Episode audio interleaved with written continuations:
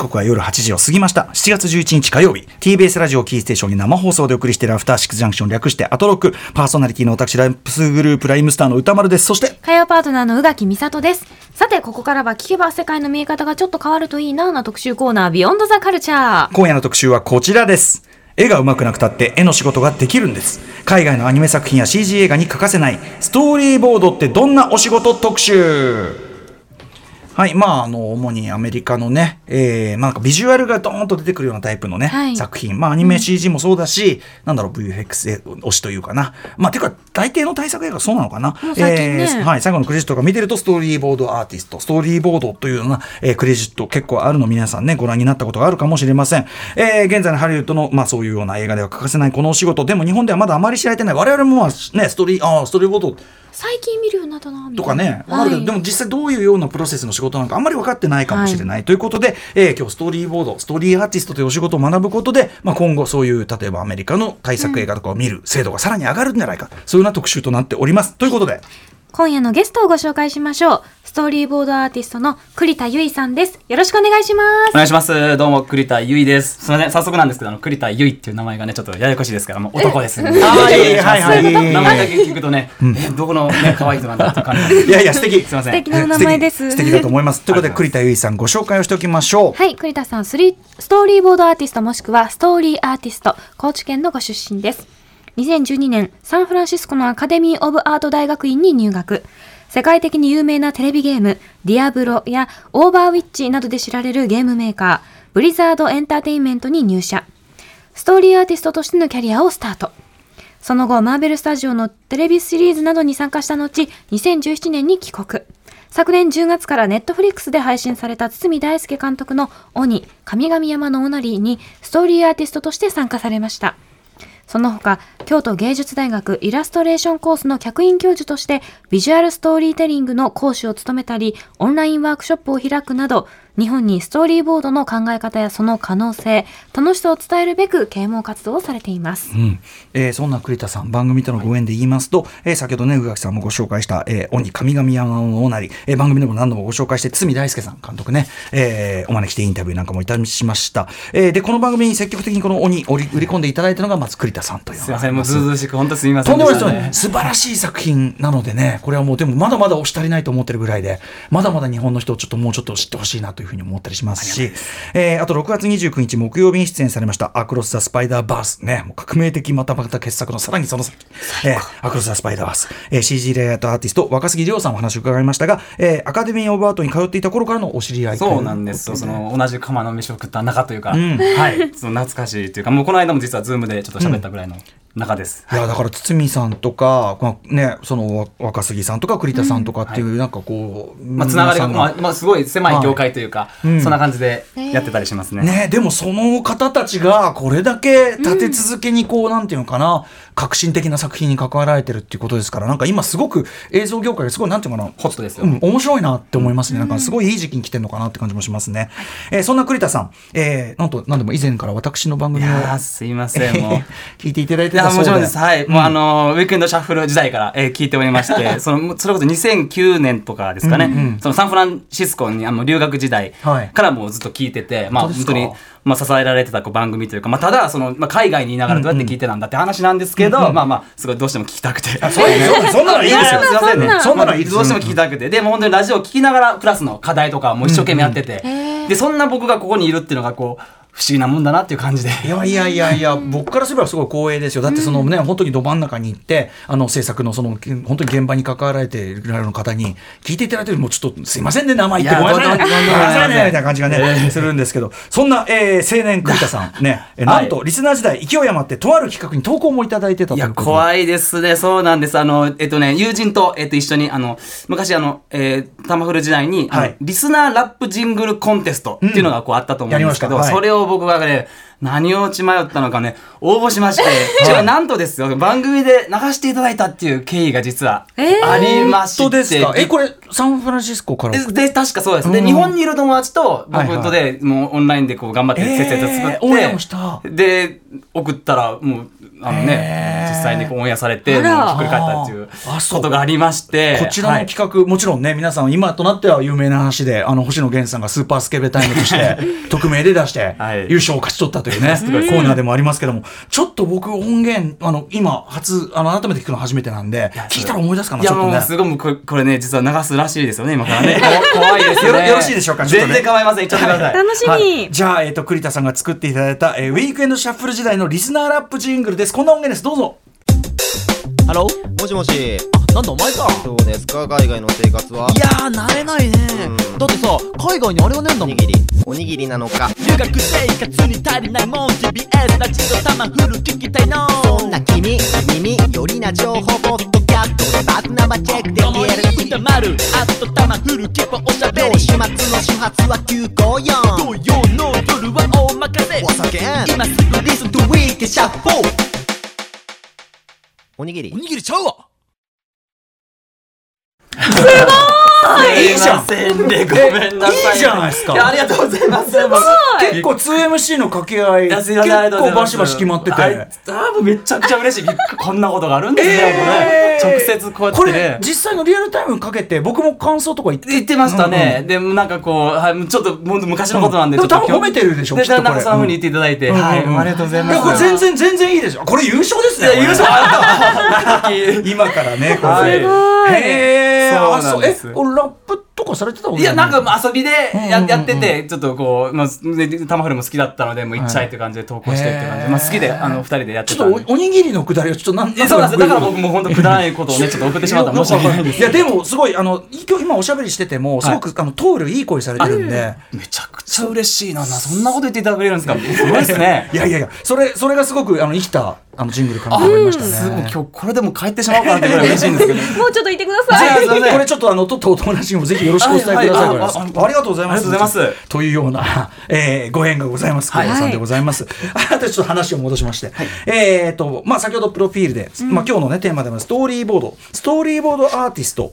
ストーリーアーティストちょっと2つの肩書き出てきたと思うんですけどこれどっちの呼び方が？そうですね、あのー実はその、ままあ、本当に例えばポジションとかこう役職名っていうかもうこういうのはねスタジオによって全然こう、まあ、変わってくるんですけど、まあ本当にいわば名前だけなのでもう特にやってることは変わらないというか、まあ、例えばそのストーリーアーティストとかストーリーボードアーティストとかボードアーティストってなんかもう読み方がもうボードアーティストもあるんですね。全然言ったりもしますのでただまあやってることはまあいわば一緒ですし、まあ、よく聞くのはそのストーリーアーティストっていうのはそのフィーチャーフィルムその長編映画向けだとよくそういう呼び方されてたりとか、うんうん。でストーリーボードアーティストだったりするとその、まあ、TV ショーというかそのテレビシリーズの、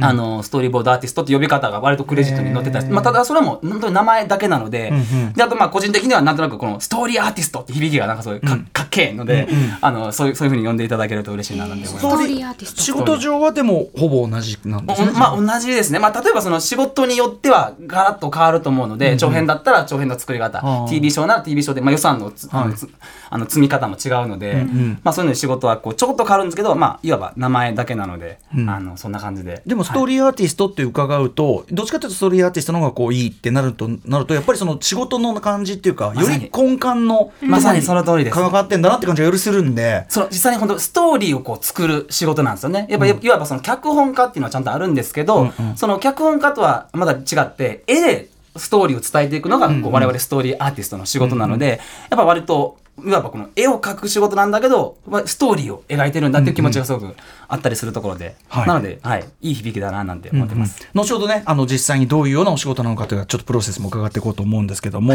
えーストーリーボードまず、まあ、今日の特集をやるこうあれでもあるんですけど理由でもあるんですけどストーリーボードを知るとどういうメリットがあるということですか、はい。まずはですけど、まあ、ストーリーボード、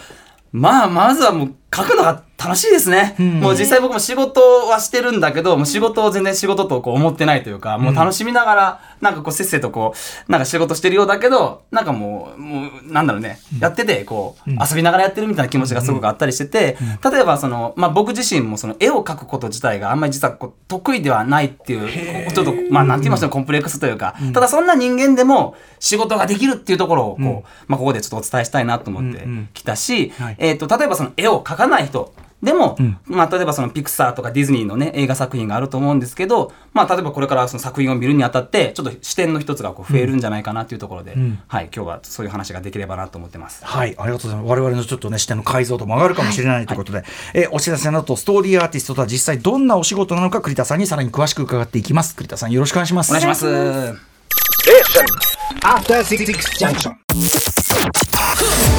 After Six Junction. こっからが僕らのファンタイム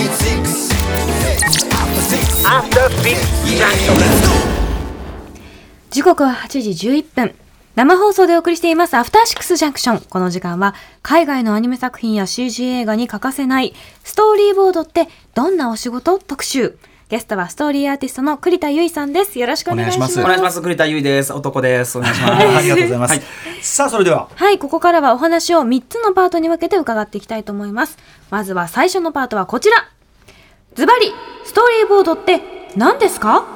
はい、ズバリスパリストーリーボードって何でしょうか、はい、えっと、まずですね、その、まあ、一言で言いますと、まあ、主にこのアメリカで、まあ、アニメーション映画とか CG 映画を作るときに、まあ、その制作初期にこう必要な、もうその、書く、その絵、絵絵のことですね。まあ、ボード、ストーリーボードっていうふうに呼んで、呼びます。うんはい。制作初期、まあ、ちょっとまずその制作のそのね、初期と中期と後期と言いましょうか、ちょっと全体像みたいなのをちょっとまず分かっておきたいんですけど、どういうようなプロセス、普通は映画全体作られるんでしょうか？はい。えっと、それはですね、ハリウッドの、まあ、長編アニメーション映画とか、えー CG アニメーション映画のこの制作プロセスっていうのが、まあ、大体、おおむね、こう、3つ、えっと、パートが分かれてるってこと。まあ、これね、三幕構成なんて言ったりするんで、ちょうど3、3っていう数字がすごい好きなんですけど、まあ、例えば、その、デベロップメント、開発ですね。まあ、プリプロダクションという呼び方もしてますけど、はい。まあ、例えば、その、プロデューサーとか、えー監督たちによるもう企画開発ですね。こんなストーリー持ってきたよっていう感じで。で、例えば、その、そこから、こう、脚本家たちが、まあ、えー脚本をこう、せっせと書いてくれたりとか、はい。で、その後、まあ、我々がその脚本を見て、ストーリーボードアーティスト、まあ、ストーリーアーティストですね、ストーリーボードを実際こう書いたりとか、で、そのストーリーボードをつなげる、まあ、エディターがいたりとか、で、えーコンセプトアート、キャラクターデザイン、で、舞台とか背景デザインとかっていうのをえーやったりしますと。で、その後、えっ、と、プロダクションに進みますね。で、そこからは我々が作ったそのストーリーボードとかそのコンセプトアートを見ながら、えーそのモデリング、実際にね、CG のね、モデルを作ったりとか、えーアニメーションをつけたり、ライティング、コンポジットっていうのがいろいろあったりしますと。で、その次がこうポストプロダクションですね。まあ、編集があって、まあ、音響効果とか、えーそういったようなのがやあって、やっと、えー皆さんの前にこうね、上映されるっていう感じでございます。この3段階、つまり、えっと、ストーリーボードの作業はディベロップメント最初の段階に入るということですかね？そうですね、その通りですね。えっと、例えば僕らの仕事も本当にこう、割と変わってるというか、例えばそのアニメーションだと、もう、自分が実際にこう書いたアニメーションが上映されて、実際ここは自分がやったよなんて言えるんですけど、我々のこのストーリーアーティストの仕事っていうのはこの表になかなかこう実は全然出ないので、すごいこう不思議なんですけども、まあ例えばその具体的にはこの最初にこう脚本を読んだ段階で、はい。まあ例えばその脚本がない時にもえーやったりもするんですけど、まあ複数のストーリーアーティストたちがこう手分けして、えーまあそのシーンですね、の、えーストーリーボードをこう書いていったりしますと。つまりその、えっと、台本上にはセリフと、まあ、と書きとかあったりするかもしれないけど、それを実際にこういう場面ですよねという形に絵に起こしていくということですかね。まさにそうですね。で、あの実際にその脚本通りに書くっていうわけでもなくて、これまたその、まあ、鬼をやってた時の経験なんですけど、まあ、監督が、まあ、脚本にはこう書いてるんだけど、まあ、その、えっ、と、キックオフっていうのがありまして、その、自分がストーリーボードを書く前に、監督がこういう、ここはこういうシーンです。こんな風に書いてほしい。こういう演出で。で、割と具体的な指示があった場合、それをよーく聞いて、で、例えばその、あの、堤監督、大志さんって呼んでるんですけど、大志さんが実際にキャラクターのこう演技とかしてくれたりするんですよね。で、それをよく見て、自分のストーリーボードでもそれを変えていくっていうようなことをやってたりするので、そういうキックオフの時間が結構大事で、よくこう聞いておかなくちゃいけない。要するにこう脚本に書かれてない部分とかも結構あったりするので、うんうん。そういうところを、えーよく聞いて、まあ、ボードにこう書いていく。まさにそのストーリーなんですよね。ストーリーアーティストと言われるゆえんというか。はいはい。はい実際そのね、まあ、映映画である以上は、最終的には絵で、ストーリーをテーリングしていくわけだから、その文字文字面だったものをあるいは人の頭で考えたような話を実際にビジュアルにいまず起こすはい作業ってことですかね。まさにそうです、ね。こういうようなトーンのシーンですよとかこういうようなキャラクターがおおむねこういうことをするようなシーンですよみたいな、そういうことをまずこうそなんていう素描というかそうですね、こう書いて。で、なんならその、例えばその監督がこうしてほしい、ああしてほしいっていうのもあったとしても、やっぱこう、監督の指示は監督の指示で、一応、それは大前提で聞くんだけど、やっぱストーリーアーティストも一、そのアーティストとして、まあ、提案を全然してもう構わないですね、自分はこういうふうにやったらどうだろう、まあ、例えば提案もその1個だけじゃなく23個用意したりししてあのこういうのどうでしょうっていうのを監督に見せたりすると意外とその監督が言ったことと違うそのストーリーアーティストが提案した方を選ばれたりすることも全然あったりするので割とこうた楽しみながら本当にできるというかやっぱその監監督の作品なんだけどいわばその一気にこうストーリーアーティストもその監督の作品にこう一気に関わる自分、まるで自分の作品かのように、えーあのなんて言いましょうねトライできるというか、例えばそのある場面があったら、もう脚本上はこういうふうに書いてあるけどこの場面こういう設定にした方が面白いんじゃないですか？全然。ありです。あのこのこのキャラクターこういうふうに動かした方がもっと面白くなるんじゃないですか。めちゃくちゃ本当にあります。っていうようなアイデアをここにも盛り込んでいく段全然階でもあると本当にその通りです。んうん。だからもうもう本当にやってて、なんでしょう、もう楽しいというか、なんか別にこう、言われたことをただただやるではなく、本当にもう、か一気に関われるというか、この作品自体に。一番だから脚本をこうなんかビジュアル的にもその、えー実際に映画にする際にどうするかをこう自分なりに解釈して、はいまあアイデアは当然その取捨選択してもらうんだからだからある意味楽しいのはもう割りなしか分かんないけどとりあえず全部言ってみるみたいなもう本当にその通りです。もうだからもう投げ放題というか、で、監督の仕事って、いわばこう、こうしてほしい、ああしてほしいって、こう、なん、なんでしょう。あの、全部言うだけじゃなく、結局はその我々がこう自分が提案したアイデアを選んでいく作業なんですよね。はいはい。だからディレクションはディレクションにしっかり筋を通った伝えたいことはあるんだけど、こんなんどうでしょうあんなんどうでしょうって本当にこう投げ放題で、で監督の仕事はそれをこう手段選択していくところが、えー重要なポイントで。でそこは割と、もしかしたら日本の作り方と海外では違うっていうのはあるかもしれないです。でその絵をじゃあここで描いてあってさらにそれをまた段階あるんですもんね、そうですね、えっとまあ、ストーリーボードだけじゃなくそのストーリーボードをこうつなげた、えーまあ、動画にしますよね。で、映画1本分のラフなもうもう完成映像に近いところまでこう作っていく。でそれをこうストーリーリールっていうふうに読んだりします、うん。い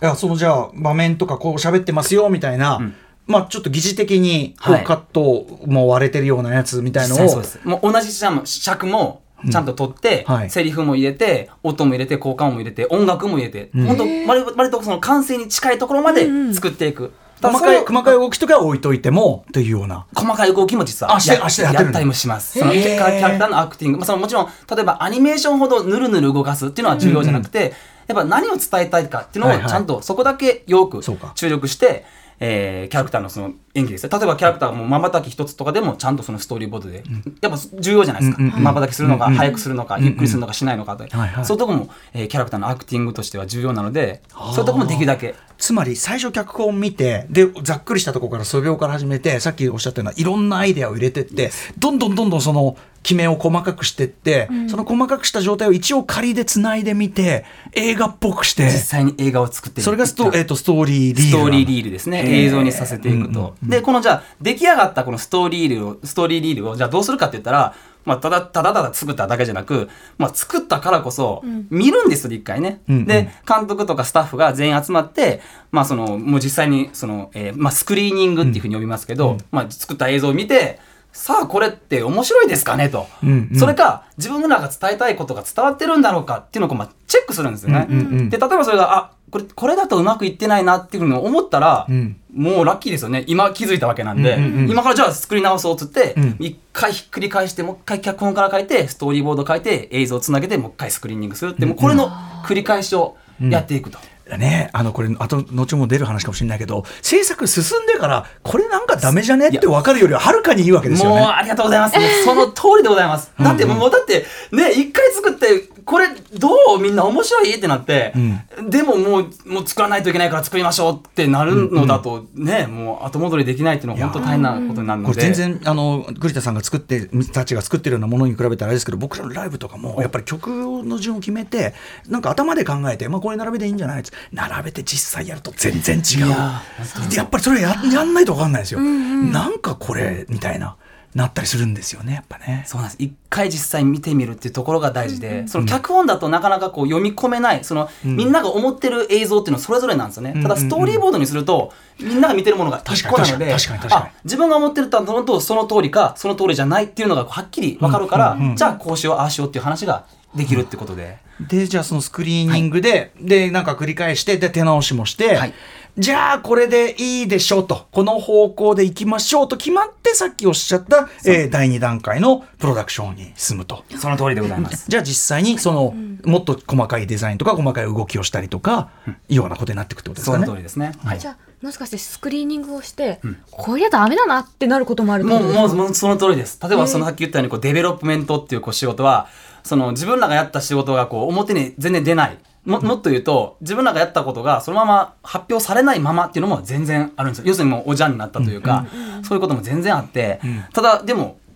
早めに気づいてよかったね、みたいな。で、浅傷で済んだっていう、そういう部分なんですよね。うん。スクリーニングこれ何回ぐらいやるもんなんですかこれはね、あのーえっと、結局、まあ、予算がかかることなので、多くはできないんですけど、例えば、まあ、よく聞くのは、その、えっと、3、4回とか、まあ、それこそ鬼とかも、スクリーニング3回、えーやったりして作って、前編に対する34回ですもんねそうですね、だからチャプター1だけでも3回やったし、とか本当に全部ですね、ででもこれまた重要なのが例えばそのピクサーとかになってくると、さあどれぐらいやってるかっていうと、まあ、うわ噂に聞くところスクリーニングはねこの9回とか10回やってるそうなんで、チェックインチェックを重ねて。そうなんです。だから僕言いたいのは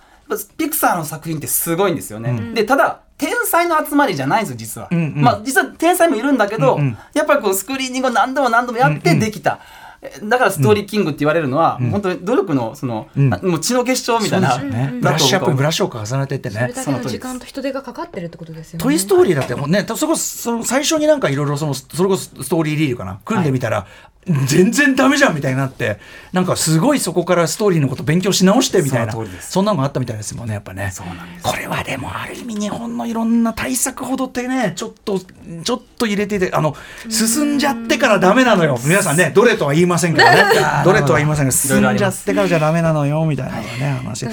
ちなみにその前のなんかのストーリーボード、これも、えっと、さっきいろいろアイデア出すっておっしゃいましたけど、はい。どのぐらいこう書くんですか？あと枚数ですかね、えっと、例えばこれもまあ平均なんですけど、まあ、1分の映像あたりにまあ100枚ぐらいのストーリーボード。だななんですけど例えばそれがそのアクションシーンとかだったら、はいはい。もっともっとねあの200枚300枚にななってくるし逆に言うとそのドラマのシーンとかい。動きが少ないようだったら50枚で済むとかっていうこともあるので。あでもそれは50枚もやっぱり1シーンでもかかるのはやっぱりうい細かい動きとか演技も全部書いてるからってことそなんですね。の通りですね。あーそれどのぐらいのこう細かさの絵というか。どうでしょうね、まあ、本当に例えばそれこそさっき言ったようにこのアニメーションほどこうなんか動きの重なんかそのう動いてるところをしっかり描くっていうよりかはなんか注目するその何でしょうあのキーとなるモーメントですね。なんか例えば、ね、ペットボトルを持って飲んで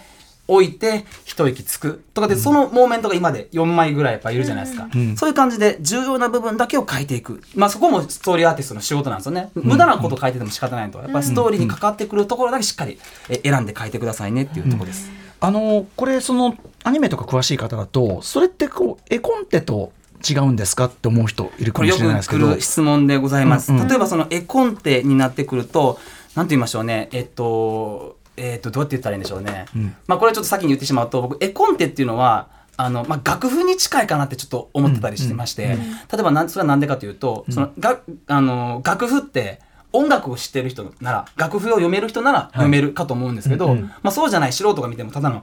紙一枚じゃないですか。でストーリーボードはもう一回演奏してしまうんで。すよ仮で、ん。こんな感じの曲です、ボロロンボロロンって、でああそんな感じで思ってたのと違うとかそうだとかいうふうに言えるわけですよ、はい。楽譜だけ見てもやっぱ分からない人たちがいるっていうところの違いがあってそのストーリーボードのと絵コンテの違いは何かって言ったら一回スクリーニングをするここなんですよね、映像を作ってしまって、本ちゃんに近い映像を作ってみんなでこう見ましょうっていうところが、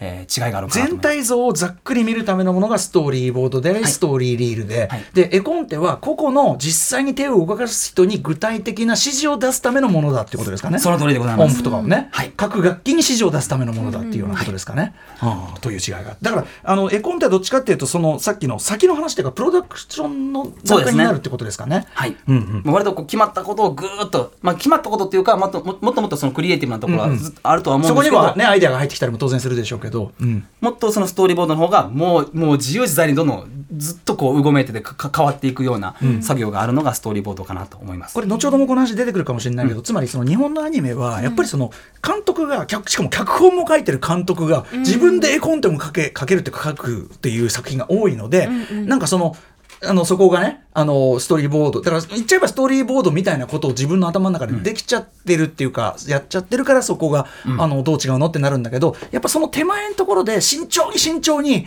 こうブラッシュアップにブラッシュアップをしかも、えっと、いろんな人の知恵を入れてやりましょうがアメリカのやり方というか。チーム戦なんですね。みチーム戦。んなでアイデアを出し合って、もう本当にみんなで話し合いながら書きながら消しながらこうずっとやっていくのがこうえーストーリーボードかなと思います。これやっぱりその非常にその多額のお金がかかるものだし、あの要するに動き本当にそのそれぞれが絵とか本格的に動き出しちゃってからじゃもう遅いっていうか、それこそまああのストーリーボード使うのって実実写っていうかなああいう例えば MCU とかそういうのでも絶対あると思うけどそね。そんなに動かしちゃってからじゃ遅いから手前でその通り慎重に慎重を期すというか。まさにそうで、よく言われるのが、そんなストーリーボードって書いて消して書いて消して、その2の電話、3の電話じゃないのっていうふうに聞かれるんですけど、実はその、そこでお金がかかった分、後々のそのプロダクションが、その迷いなく作業ができるってところで、結局その予算がこうぐぐっと、まあな、全部がプランニングされるわけですよね。映ってるもの、ここには何が必要かとか、ね、プロップだったり、アニメーションのキャラクターのね、人数が分かったりとか、全部がこう、プランされて、はい。予算が組んで、スケジュールも分かるっていうので、スムースにそうか制作できるっていうところで。現場で迷ったりね現場で白紙にしたりするのが一番ね。そうでもそうどうなってんのどうなってんのってなるよりかは、みんながこう、これを作ろうっていう一度作ったものがあると、そうですよね。わかるわけですと。現場の空気もねきっと悪くなるでしょうしねそのねいやいろいろあるんですね。で、ね。ね、現場の人にとってすごくやりやすそうですね。その通りです。やっぱそそれこそ本当にこうスタッフのこの士気がすごく高まるというか、みんなでこれを作るんだっていうのがこう一個出来上がってるから、もうそれを見てできると。ただ例えばプロダクションの仕事ってその割とそのショットごとにやることが多いと思うんですよね。ここのショットのアニメーションしましょうみたいな。でもそれがこう前後がわからないままだと、やっぱ全体像見えないと。ただ自分が一回ストーリーボードを見て、これをこの中のこの部分をやってるんだっていう重要なシーンじゃんとかそうそうこその動き大事じゃんみたいなのが分かってるかどうかこのまばたき大事かって分かってるかどうかとかその通りでございます。んありがとうございます。しかもその努力しがいがありますもんねこの素晴ら超面白いことは分かってんだからそうなんです。そうなんです。これをやるんだっていうふうになるんですよ。はい。あとそのさらにちょっとこれ素人考えの想像ですけど、そのやっぱりビジュアルで語るっていうかビジュアルっていうのはその映画的言語で語る映像的言語で語るっていう方向に意識が向くっていうか、はい。要するにこうセリフとかお話で考えたものを直で映像でやるよりも、えあの撮り撮りに行っちゃうよりもそねの一旦その絵で語るって絵で、絵でことに伝えよう。もう本当にただただセリフがパカパカ動いてるだけとかはやっぱり絶対やらないように。もう絵で見せよう、絵で見せようが常に根幹で我々ストーリーアーティストがやってる演出の方法だったりするので、うんうん割とセリフに頼らずどうやって映像で見せていくかっていうことを考えながら。そっちに洗練されてきますよねきっとね。これだからそのアニメじゃないけどその曲であるようなあのマッドマックス怒りのデスロードは、はい要はもう脚本なんか読んでも意味ないから、最初からストーリーボードで作ろうっていういやー素晴らしい。作りにしてたわけですもんね。どのぐらいの人がそのスクリーニングって参加するんですあか？あいい質問ですね、これはですけどあのー例えばその作った人たちがね、作ったものを見ても仕方ないですよね、結局はその何を何のためにスクリーニングしてるかといったら作ったものを我々作った人じゃない人たちに一回見せてみて、その生の反応を聞くわけですよ。例えばこれピクサーとかも本当にやってることなんですですけども、あのー実際にストーリーアーティストだけじゃなく全然違う部署の人たちにも見せてもらって。ででそしたらそこでこう本当に忌憚のない言葉がいっぱい飛び交うわけですよ。ええええ。もう例えばねあのキャラクターがよくわかんない、感情移入できない。ストーリーがよくわかんない、でもそれこそファーストスクリーニングなんてもう割とズタボロになる経験とか多いんですけど、ここが大事ですよ。今知ってよかったみたいな。確かに。危ないとこやでってね、このまま完成に向かっていく方がね、すごい怖いのではいは、い。じゃあそこでダメって気づいたなら、今からじゃあひっくり返してやり直しやり直しましょうっていうふうに言えると。なるほどね。これがね、もう、だから、やらないといけないんです、実うんは。うん、ダメダメ出しは必要ってことですよそうだ。だから、ありがとうってことなんですよ。もうもちろん心はズタボロなんですけど、ありがとうなんですよね。でも確かにそのね内部の視点だけじゃないのって大事ですよね。どうしてもく、くろうとの目になってしまうと。とかずっと関わってるとその愛着とかも出てきちゃうけど、外部の人来たらね何このシーンみたいなね。そう、そうそう、本当に。でも、すごいもう悲しいんですよ、実は。もう、でももう心では泣いてるんだけど、でも手合わせて、ありがとう な。感謝っていう。はい。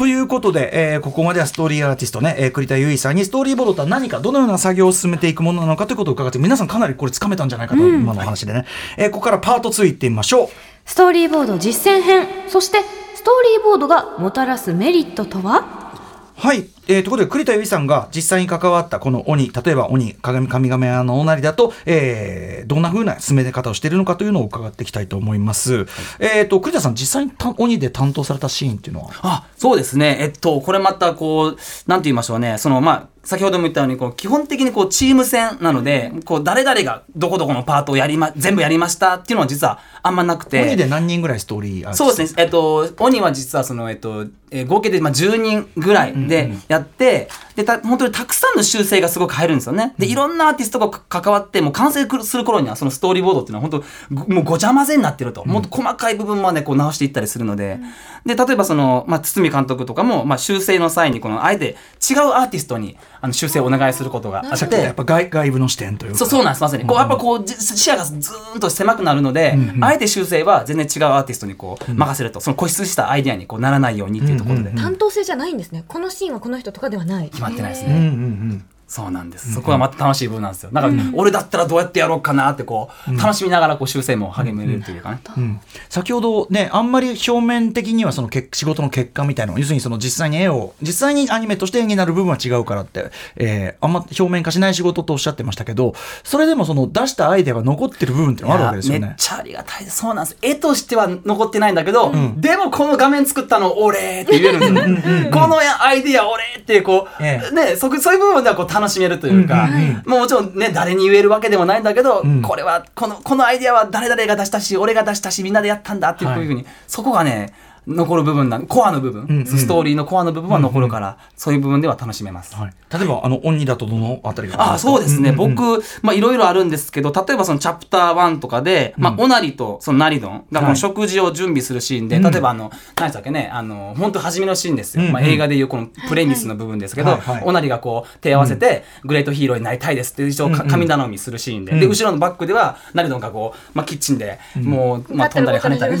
そうそうです。そそこでこう楽しんでやってるところとか、あの、僕ちょっと書いてみたりしてて、で、後ろで、なん、なんて言うんでしょうね、面白い。それこそ、大瀬さんが、ここはね、ギャグのシーンだから、もうゆい思いっきりやってちょうだいって言われて、うんもうどんなに思いっきりもうぐちゃぐちゃにしてやろうかってぐらいに、もう楽しんでやったシーンなので、うんうん。とか、まあ、皇帝の、あの、神々たちが、この、まあ、その、まあ、駆使の、まあ、修行しているシーンだったりとか、はい。えっ、と、それこそあの、天狗先生が、あの、まあ、これが櫛のパワーだって、えいやーって、こう、だるまちゃんがウィーってこう飛んでいくシーンがあると思うんですあそこも僕がちょっと書いたりとか で、まあまあまあ、もうそれもね、結局は僕が書いたんだけど、出したアイディアは別のアーティストだったりするので、結局はチーム戦なんですよね。あだからそこも楽しかったりするので、まあ、そういうギャグのシーンとかもあったりとか、例えばそのチャプター3の、まあ、橋の上であの風神のプータローっていうキャラクターが鬼をこう、まあ、退治するぞってこう決心する場面のシリアスな静かなシーンとかも、えっと、僕がやったりしました。うんうん。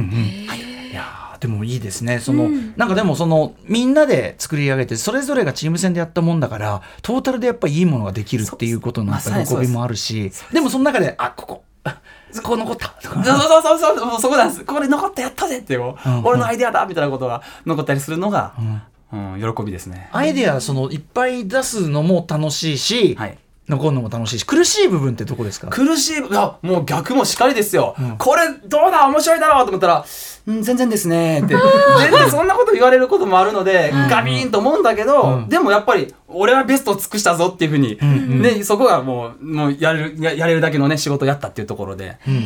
だからその本当に気が楽なんですよ。自分に合ったことが絶対必ず映映像化されますっていうと緊張感あるけど、ん。とにかくピそれこそそれこそアイデアを投げて投げて投げて、監督があとは選んでくれるっていうその信頼関係で、そうですよね。うん、やってるので。トータルを見てるのはまとめるのは監督なんだからっていうことですでもそういう意味で安心してそれこそむちゃむちゃなアイデアも含めて全然いいです。むしろそれよ喜んでくれますうん。やってくれっつって。なんかえそれ採用なのみたいなあります。全然あります。例えばそのウィーって飛んでいくのとかもね、すいや大丈夫 思ったりしたんですけど、まあそこは結局監督の味の部分なので、うんうんうん結局チーム戦とはいえ、その、まあ堤大輔監督っていうのがちゃんと色が残るっていうのは、んうん、そういうのがあるんじゃないかなと思います。あとドンツコツコあの、はいダンス？はい。あれ結構栗田さん。なんかこう、実はですけど、これまたどんな風にお伝えしていいかわかんないんですが、その、まあ本編ではこうカットされた部分なんですけど、まあティザーの映像として、うん。まあそのドンツコダンスがこの白堀で、あの、あのあれね、彼らその神々のね、えー、オナリとかナリドンたちがこう踊る、うん。そのまあえっ、と12分のえー映像があるんですけど、まあそこも僕実はストーリーボード、まあ一応ぜ全部書いたとはいえ、まあいろんなアーティストは関わってるんですけど、まあ僕が書いたりしてさらにそのはい。お踊りの部分をこれをちょっと どんな風に伝えていいかわかんないですけど、まあ僕があのまあストーリーボードだけ書けばいいんですよ。ん。だけどなんかそれぞれのねキャラクターたちがどんなダンスを踊るんだろうっていうのをちょっと想像すると楽しくなってきて、もう自分でこのえ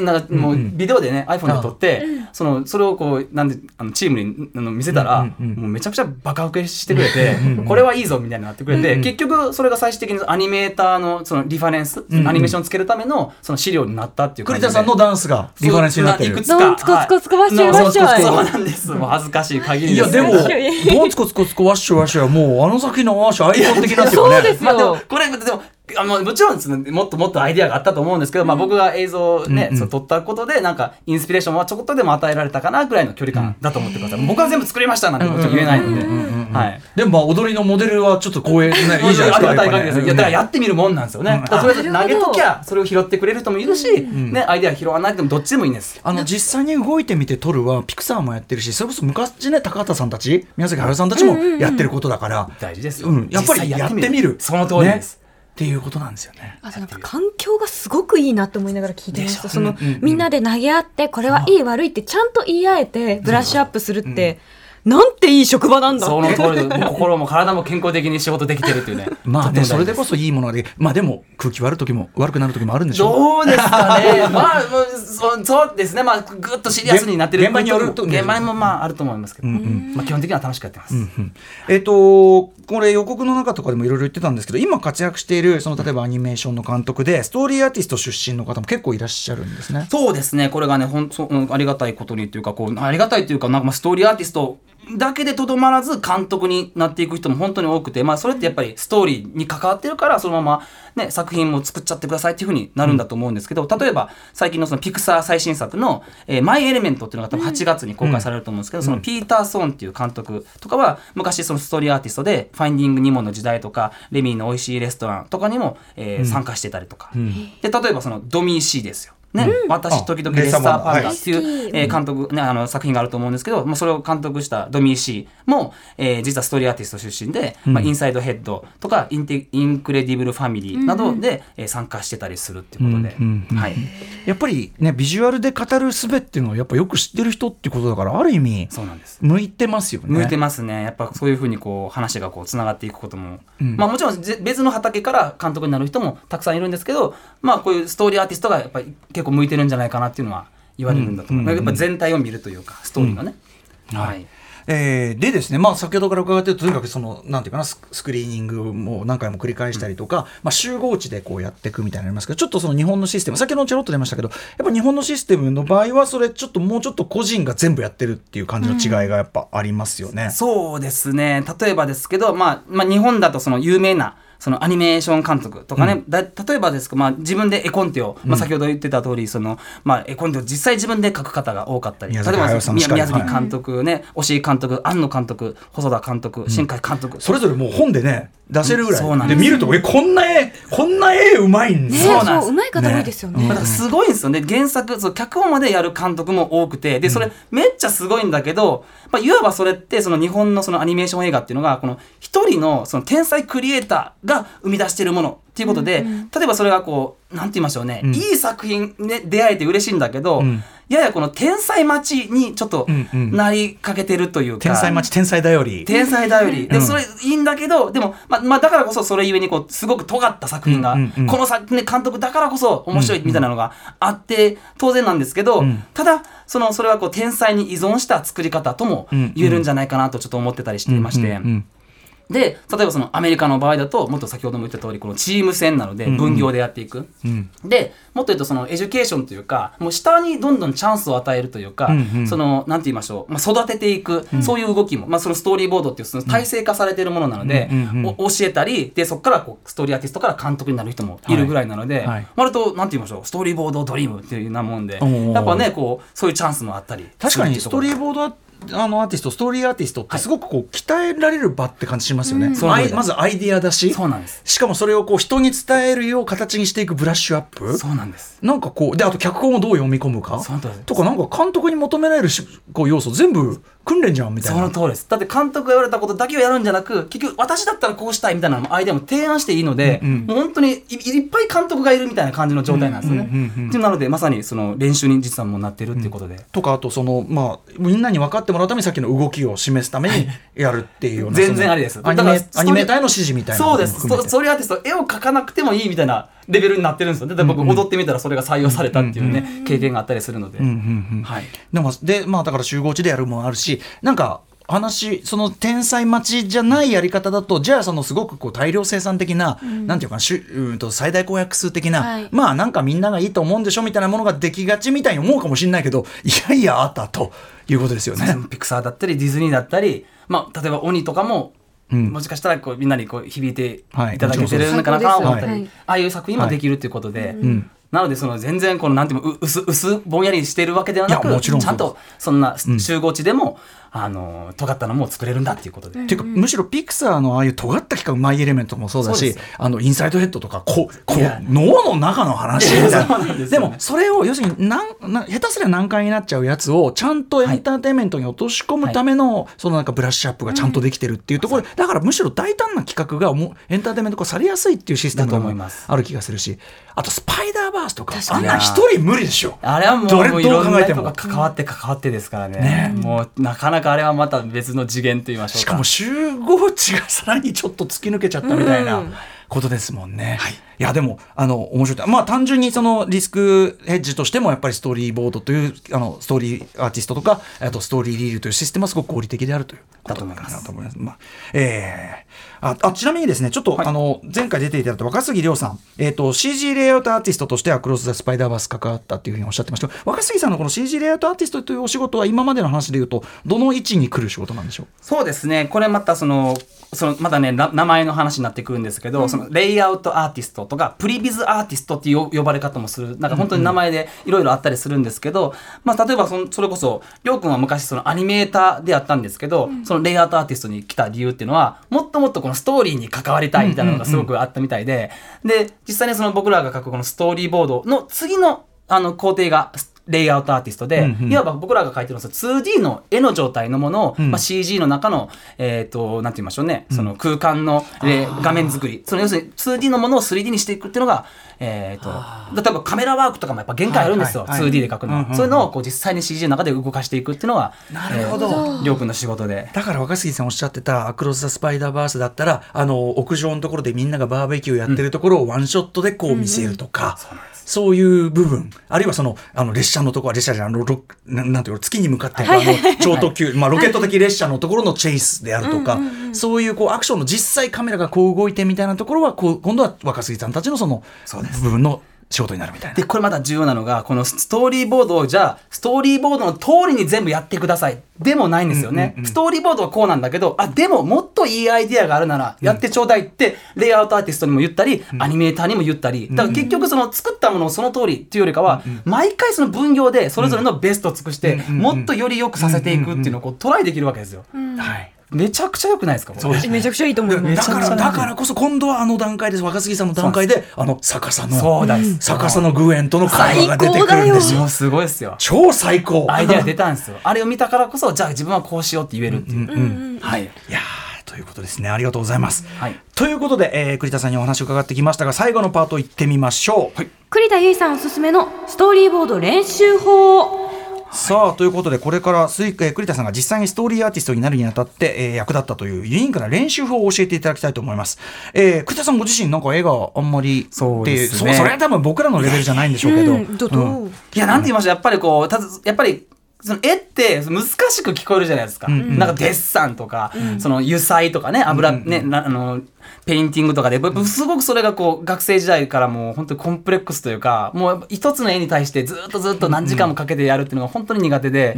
ただまあ本当に気づいたらこうやってね、ストーリーアーティストでこうやってたりするところにね、あの、来た理由としては、その、まあ、ジェスチャードローイングっていうその人,、まあ、人体スケッチなんですけど、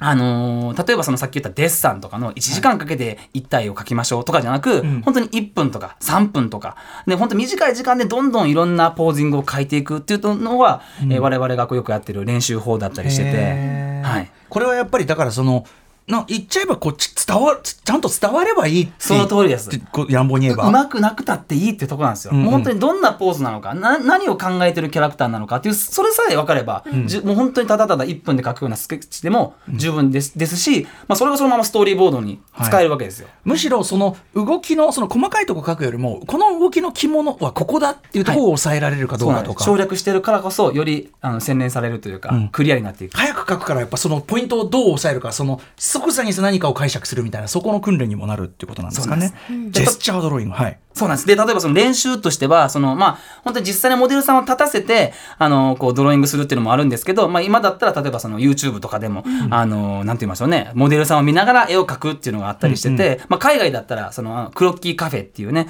あの、チャンネルとかあったりするんですけど、これまたその日本版のクロッキーカフェを作ろうっていうことで、はい。あの、ジェスドロパーティーっていうのがこうありまして、はい。えーそこでこの、まあ、もういろんなモデルさんが、えーまあ、もう本当に1分とか2分とか3分とかこうポーズを取ってくれてると、でそれをみんなが見てドローイングする。で、ほんとそういう短い時間でいっぱい描いていくっていうことをやってて、ですごい恥ずかしい話なんですがあの今ちょっとどどどうやってお伝えしたらいいですかね、あはい、動画見させていただいております。あのその実際のジェストロパーティーの映像を見て2もらってるんです。分二分間使って今刀を振り上げて、はい。忍者かな？忍者なんですけど、これね、あの、僕なんですよ。これこれで、あの、実はなんですけど、あの、ポーズ監修で僕呼ばれたんです、実は、その、初め。なんだけど、なんかもうやってるうちに、ちょっと僕がやるみたいな感じで、もうステージに飛び上がって、自分がポーズ取るみたいな。まあ、そんなね、ちょっと、とにかく楽しいね、あの、パーティー野郎なんで、そういうところで、あの、まあ、自分もポーズ取ったりしてるので、まあ、ジェストロパーティーで、そのね、ジェスチャードローイングを勉強しようっていうふうに興味を持ってる人は、ぜひ、えーやってほしいなジェスドロパーティー。ジェスドロパーティーでちょっと検索してみてください、はい。そしてさらにえー、とフィルムスタディーズっていうのがありますね、これすごくねとっても楽しい勉強で、まあ、例えばその映画の一場面とかをこう絵に起こす作業で、まあ、例えばですけど、まあ、実際のその映像を、ね、ストップできないと思うので、まあ、本当予告編とか YouTube に流れている、ね、短いやつとかをピタッとこの構図かっこいいなっていうね、印象的になる、ね、ショットとかを選んで自分でこう、まあ、構図をまあ真似ていくというか、まあ、あくまでこうやってもう練習なので、どんどんこのフィルム言語を自分にボキャブラリーをこう増やしていくみたいなイメージで、どんどんどんどんいっぱい書くことで、いやいわばその、なんて言いましょう。じゃあ自分がストーリーの、なんで、えっと、演出を考えないといけないときに、あ、あの映画の、あの演出、あのショットの、あの構図がかっこよかったなっていうのを自分でこう、まあ、なんて言いましょうね、アイデアとして、貯蓄できるというか、えこういうことをやっていくのが、そのフィルムスタディーズ。自分で書いてみることでこの人物とこの人物のこの位置関係がこうだからいいんだよなとか、そうですそのシーンの肝そうですの監督がなぜここにこう配置してるのかの意図も分かるでしょうしね。で、これも大事なのが、その映画、あの、ストーリーボードあるあるなんですけど、ついついこうキャラクターをいっぱい大きく描きがちなんですけど、もう顔を見せたいみたいな。でも、すごいこう、もうハイパーロングショットみたいなのあるじゃないですか。はいもうキャラクターが点にしか映らないみたいな。はいはいそんなのもう、あ、あ意外とキャラクターってちっちゃくてよかったんだっていうのをフィルムスタディをしてることではい分かったりするので、やっぱそのいろんなそのね監督さんがやられたその映像をこう真似していく、いやればやるほど自分のものになっていくので、それはすごくあのとっても、えー有益な勉強になるかなと思います。タディーズ、はい、これも手軽でなおなおかつ映画好きだったら絶対楽しそうぜな。めちゃくちゃ楽しいですよ。特に自分が好きな映画をこう、描くって楽しいじゃないですか。はい。でなんでいいかはねあだからか。だからかなんですよ分かった。り好きなんですよね。ねいいね、はい。そしてさらに。はい、えっと、ワンワードアサイメントっていうのがありまして、これあの、まあ、僕がその学校行ってた時に出された課題で、まあ、これはすごい楽しいなと思っててやってたんですけど、まあ、ワンワードなんで、その、えーまあ、一言ですね。で、アサイメントってことで、お題みたいな感じで、まあ、一言大喜利みたいな。一言で、そのお題をもらって、じゃあ、自分でどんな風に演出するかっていう、なんか勉強みたいな感じで、まあ、例えばですけど、まあ、本当ランダムな言葉ですよ。ショッキングとか、悲しいとか、嬉しいとか、ハッピーでも、例えばもう、ランダムな言葉なんで、リンゴとか、曇り空でも、本当にそのワードだけもらって、じゃあ、どんな演出をしようかな、みたいなのをこう考えるっていうのが、この、えーその楽しい勉強で、で、これは、ただただ僕のやってた課題ではなく、実際その仕事をしてみてそういう場面ってあるんですよね。例えば何かっていうと監督もそのこうしてほしいっていうディレクションがはっきりしてない時ってあるんですよ、ここはすごいなんとなく悲しいシーンで、そうオナニーがここはショックを受けるシーンだ、暗いシーンで。で今言ったようにワードがいくつかあるじゃないですか、ショッキングとか悲しいみたいな、うんうんあじゃあその悲しいっていう演出の取り方ってなんだろう、ね、ダウンショットなのかアップショットなのかってそこでこう自分が普段の one,、one word assignment をやってることで、はい。その貯蓄されたそのなんて言いましょうねアイディアを、まあはい。はい僕アイディアの千本ノックって呼んでるんですけど、うんうんうんうんいっぱいいろんなお題を来て来たのをこうはい。打ち返していくっていうのをこうやっていくことで、うんうん。いざじゃあ演出演出しろって時にうんうん。発揮できるみたいな。なるほど、はい。そこはあえてあえて引きにしてなんとかで雨雨降らすとかそういうことも含めてですかね。す。はい。みたいなのもアイデアの引き出しになっていくと。なっていきます。なるほどはい。えーという訓練法3つの訓練でもなんか単純になんか面白いですよ。なんかね楽しえー楽しみながらできるんですよ。うんうんえージェスチャードローイング、フィルムスタディーズ、そしてワンワードアサイメント、ね、イラスト大喜利なんておっしゃってましたけど、これ、ワンワードアサイメントハッシュタグで皆さんやってたりするんですよ、実際ね。はい、そうです。それこそその先ほどのジェスチャードローイングとかフィルムスタディとかワンワードアサイメントとかも本当にハッシュタグで皆さん盛り上がってくれてるので、はいはいどんどん興味ある人はね、見に行ってみてください。はい。これね、しかもビジュアル言語だから、あの、英語圏のそれだとも我々見てもね、わかりますからね、これね。さてさて、あっという間にお時間来てしまいました。ねえあっという間だったいやー最後にぜひ栗田さん、えー伝えたいことというのをまとめていただくと、どんな感じになるでしょうか？はい、そうですね、ストーリーボードなんですけど、そのまあもちろんその、まあ、限られた予算とこのスケジュールの中で、まあ、質の高い作品を作るために、まあ、このストーリーボードっていうのがね、もちろんこう有効ですよね。で、例えばこの、まあ、それって全部か海外のことでしょっていうふうに思われるかもしれないですけど、んまあ、実際に日本でもストーリーアーティストをこう採用する動きっていうのがこう始まってたり、うんうん。まあ、例えばですけど、まあ、日本型のやり方っていうのを、まあ、僕はね、否定したいわけではないんですよね。はいうん。ただ、まあ、選択肢の一つとして、まあね、ストーリーボードもあったり絵コンテを書く仕事もあったりっていうところで、あの認知していただければ、ん。そのまあ、会社とか作品の違いに応じてうん。作り方をこう選ぶことができると、はい。まあ、そうすることでもっと面白い作品がん。生まれるっていうことで、うんえーそう信じていますと。はい。はい。でそして何よりなんですけど、まあ、ずっともう僕を見てて感じてる感じてると思いますけどもうこう絵が絵が好きな人ならこの上手くなくたってね、このえ絵がこうし仕事ができる、楽しみながらできるっていうところがすごくとっても、あのーいいかなと僕はすごく思ってて、であとこれ本当歌丸さんを前にして 言うかどうか迷ったことなんですけど、はい。個人的にはですけどこのストーリーアーティストっていうのはこのうん。ヒップホップを僕はすごく感じていまして、うんうん。何かって言いますと例えばそのヒップホップってその歌が上手くなくたってステージをこう沸かせられるうんわけじゃないですか。はい。でそこすごい熱い部分ですよね。ん。でストーリーボードもやっぱそうなんですよ。うん。自分が絵を描くのがすごいコンプレックス持ってても、はい。アイディアとかパッションとか工夫ですよね、工夫はがい。それだけでこう戦っていける、うん。その要するにそれがストーリーアーティストですし、ん。伝える力さえあれば、うん。オーディエンスを沸かすことができるんだぞん。っていうのをこう皆さんにお伝えしたかったってことで今日来ましたここに。いやー、これお見事。いや、先ほどおっしゃってた、その、えっと、ストーリーボードとの違いで、絵コンテとの違いで、絵コンテは音符だっておっしゃってたから、まさにこの今のヒップホップの例え。ようですよまさに。うん。すいません要はどうかと思いますけど。すいませんはいはいということで、いやー、栗田さん。いやでもパはいッションが本当に伝わってきた。うんだし、あの、めちゃくちゃいいシステムだなって、やっぱり、いやそうわかりますよね。うん、した方が安心じゃないみたいな。ね、むしろむしろむしろせいお金セーブマネーセーブになりますよって感じしますよね。ということで栗田さん最後お知らせことなどお願いします。ありがとうございます。えっと、まあ、現在発売中のこの CG ワールド300号、これ25周年なんですけど、このありがたいことに、この鬼の特集が載ってまして、まあ、今僕が話したような、えー内容とかもありますし、まあ、ストーリーボードだけじゃなく、まあ、鬼のこの制作秘話だったり、まあ、制作プロセスが割とずーっと、まあ、プロダクションも含めて特集されてるそうな、まあ、まだ見てはいないんですけど。さすが CG ワールド若杉さん編集長そうなんですよ。うん大事ですよ、ぜひこうチェックしてほしいのと。であとこれたまたまなんですけどすごいね面白いことにこのトンコハウスの世界展っていうのが堤大輔さんのね。はい、はい。はい。えっ、と埼玉県のスキップシティっていうところで、まあ、今日から開催しているってことで、来年の1月8日までやってるそうなので、チャンスがあればその埼玉県スキップシティにぜひ足を運んでください、ということで,、はい。であともう一つ、えっと、アニメーションエイドですね、その若杉亮君もあのここで宣伝していたと思うんですけどそのアニメーションエイドもうアニメーションだけの、えー授業じゃなく例えば僕とかそのそれこそストあのジェスチャードローイングとか、ストーリーボードの、えーオンライン授業とかもやってたりするので、ぜひそれもチェックしてほしいっていうのと、はい。えーまあ、オンライン講座他にもねオンラインで聞ける講座とか、えー実際の直接ねモデルさん読んでドローイング会するっていうのもやってたりするので、よければツイッターでチェックをお願いします。よっていう感じでございます。はい。これをお聞きのねでもリスナーの方でそのもちろんその自分でいろんなのを作りたいとか、もっと言えばその例えばハリウッドっていうかなそういうアメリカとかでも参加してやりたいって人にもすごいあのなんていうかなあぜひ来たれっていうかそうなんですそういう領域でもありますよね。集まれってことですね。うん、ということでございました。えー、以上、ここまで海外のアニメ作品や CG 映画に欠かせないストーリーボードってどんなお仕事でした？私どもも大変解像度上がった、これからいろんなもの見るのに、えー、栗田由衣さんでした。栗田さん、ありがとうございました。ありがとうございましたありがとうご。ざいました。After Six Junction もっとプールのスポットライト誰一人取り残さない社会をキーワードに